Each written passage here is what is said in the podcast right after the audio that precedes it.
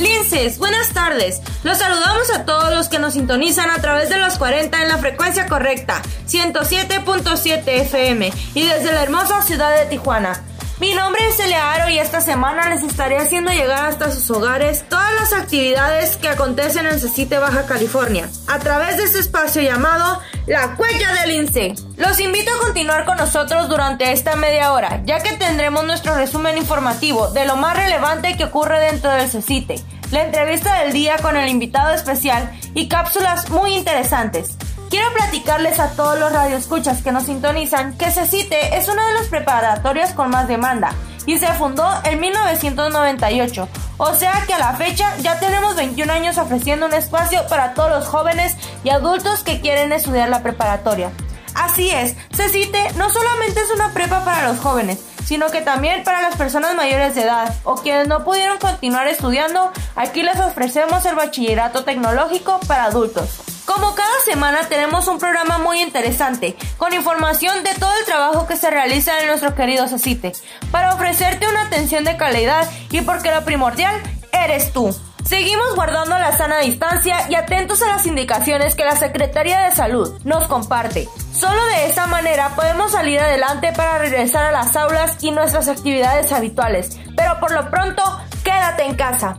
No te vayas, acompáñame la próxima media hora en la que te compartiremos el resumen informativo, la entrevista del día, buena música y mucho más. Así que no te vayas, sigue con nosotros. Empecemos ya con nuestro resumen de noticias. Para CECITE, la seguridad es muy importante. Por ello, durante las jornadas laborales, nuestra institución resguardó la salud de estudiantes, trabajadores y público en general.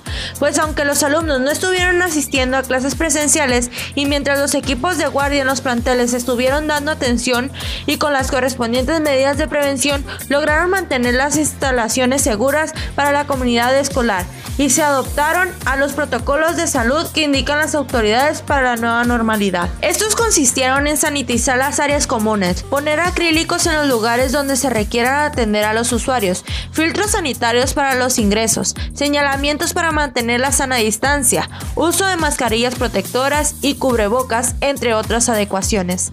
Además, se aplicaron de tres filtros, el primero es en el hogar, que consiste en una carta de compromiso firmada por los papás, refiriendo que han atendido las medidas sanitarias adecuadas.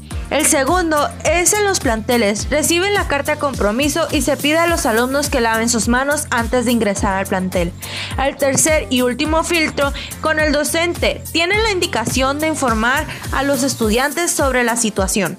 Como podemos ver, en cada una de las medidas que se tomaron, se corroboró que ninguna persona presentara síntomas de COVID-19, todo para resguardar la salud de la comunidad lince. Y continuando con el tema referente a esta contingencia y por lo que sabemos el coronavirus es una enfermedad que aún no tiene cura, por esa situación y para proteger a nuestra institución, en colaboración con la Secretaría de Salud realizaron una serie de recomendaciones que son de gran utilidad para poder hacerle frente a esta situación resaltando que protegernos es importante. La primera es no automedicarse, es mejor acudir al doctor. En caso de presentar algún síntoma y también en caso de estornudar o toser, cubrirse con la parte interna del codo, ser enfáticos con la limpieza constante de las manos y en caso de estar enfermo de gripe, no bajemos la guardia, evitemos salir si no es necesario. Aún continuamos en semáforo rojo. Vamos a cuidarnos unos a otros. En más información, les cuento que este ciclo escolar se cite como parte de sus actividades culturales, desarrolló a sus planteles diversas actividades culturales con la finalidad de impulsar y fomentar las artes entre sus estudiantes, así como un programa de fomento de lectura. Por otra parte, promovió la oferta de talleres del Centro de Desarrollo Comunitario, con nueve actividades artísticas y deportivas, en las que se incluye a los niños, jóvenes, adultos y personas de la tercera edad. El contenido de los talleres comprende yoga kids, fútbol, cuentacuentos, los talleres de cómics, tango, canto, hip hop, así como el curso de las actividades para adultos y personas de la tercera edad, como bootcamp, yoga y pilates. Por primera vez se puso en marcha la oferta de becas culturales para alumnos regulares en Cecite, Baja California, para que acudan de manera gratuita a las actividades del Centro de Desarrollo Comunitario. Lo anterior es muestra de que Cecite se encuentra trabajando para brindar educación de calidad.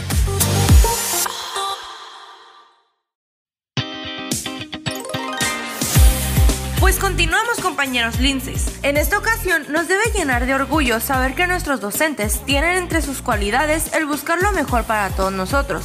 Su trabajo, obvio, es compartir los conocimientos que nos harán mejores, pero no siempre se quedan así, sino que buscan dar un extra y habla de la calidad que tienen. Por eso nos da gusto tener el día de hoy al profesor Benjamín Ramírez Olvera del plantel Centenario, quien creó un dispositivo muy interesante y que seguramente ya vieron en el portal del colegio o escucharon la nota en el programa anterior.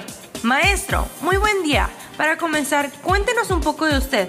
¿Qué estudió y qué materias imparte? Yo soy ingeniero en electrónica, tengo una maestría en educación. El área que yo abarco aquí en Plantel Centenario es impartiendo las materias de electrónica, así como todas las de ciencias exactas, física, aritmética, álgebra, geometría, cálculo, probabilidad estadística. Eh, de esa forma ayudamos en, en el plantel. Díganos, ¿cuál ha sido su experiencia a lo largo de 11 años siendo parte de la comunidad Lince? El hecho de, tener 11 años dentro de la institución me da una, experiencia más que formidable. Eh, eh, hay, muchas cosas, hay muchas ramas de todas las ciencias que se miran cuando uno tiene contactos con los jóvenes. Entonces es muy gratificante mirar un equipo de trabajo tan grande. Cuéntenos, enfocándonos en su proyecto, ¿cómo fue que se le ocurrió hacer este dispositivo? Estuvimos viendo el cómo poder ayudar a la comunidad estudiantil y a los trabajadores de ese sitio nosotros eh, desarrollamos un dispensador en el cual se, se garantiza que el alumno y el trabajador tengan las manos limpias, así como los pies.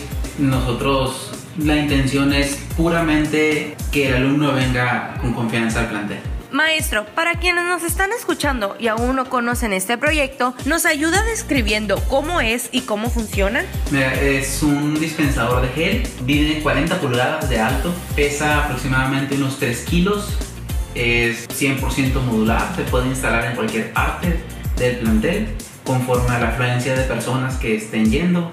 Puede ser instalado en un corredor, dentro de una habitación, en cualquier entrada, para que las personas tengan la facilidad de estarlo moviendo, ¿no? Ese show tubular es extremadamente resistente. Tú lo pisas y tiene un pedal que se encarga de darte la, la cantidad correcta de gel para que abarque toda la superficie de tus manos. Leímos en el portal del colegio que quieren hacer 40 piezas. ¿Cómo será posible esta producción? Nosotros nos acercamos al director general Javier Santillán para exponer la idea para exponerle el, trabajo que estamos realizando. Llegamos a un acuerdo. Él va a, facilitar que sitio nos entregue el material, el 100% del material para nosotros realizar 40 dispensadores, los cuales se van a instalar eh, en cada plantel de sitio de Baja California para así garantizar la, la sanitización de los estudiantes. Y si se lo piden organizaciones externas a CITE, ¿se podrá extender la fabricación de más dispositivos? Estamos trabajando en poder hacer factible eh, algo parecido para que nosotros, para que se hagan beneficiados y toda la población, ¿no? Beneficiados de alguna manera. En, la intención es dar nuestro grano de arena. Muy interesante. Es un ejemplo claro de que siempre podemos hacer algo por los demás. Maestro, ¿qué es lo que más le gusta de su trabajo como docente? Definitivamente el contacto con el estudiante, el poder trabajar con esos pequeños mundos todos los días. Pues muchas gracias por pensar en el bienestar de toda una gran comunidad. Para finalizar la entrevista, ¿qué consejo nos da para aprovechar al máximo todo lo que podemos encontrar en el CECITE? Tienen los estudiantes necesitan comprender que un docente va entra a un aula con la intención no solo de, impartir conocimiento forman carácter eh, hacen tomar buenas decisiones te prepara para la vida y es por eso que uno tiene que enfocarse y poner atención a los maestros pues ya escuchamos compañeros, el maestro es un gran ejemplo de la actitud lince que todos llevamos dentro. Es tiempo de irnos a otro corte, pero les invitamos a continuar en La Huella del Lince.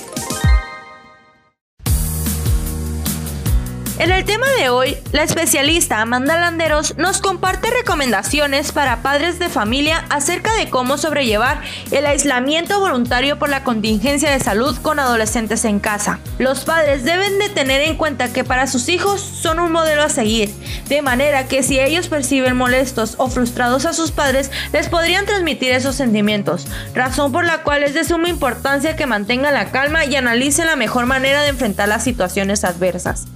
También recomendó desempeñar acciones que los permitan tener un control sobre lo que sí es posible controlar. Por ejemplo, establecer horarios para realizar todas nuestras actividades y dedicar tiempo de convivencia en familia para crear un ambiente sano y de apoyo. Así que es muy importante realizar estas acciones para que los jóvenes perciban un ambiente de seguridad, un orden, que sepan que pueden contar con sus papás y que juntos podrán superar cualquier adversidad. Padres, esperemos que estas recomendaciones sean de gran apoyo y ahora que estamos pasando por unas vacaciones distintas, lo importante es estar unidos y con salud.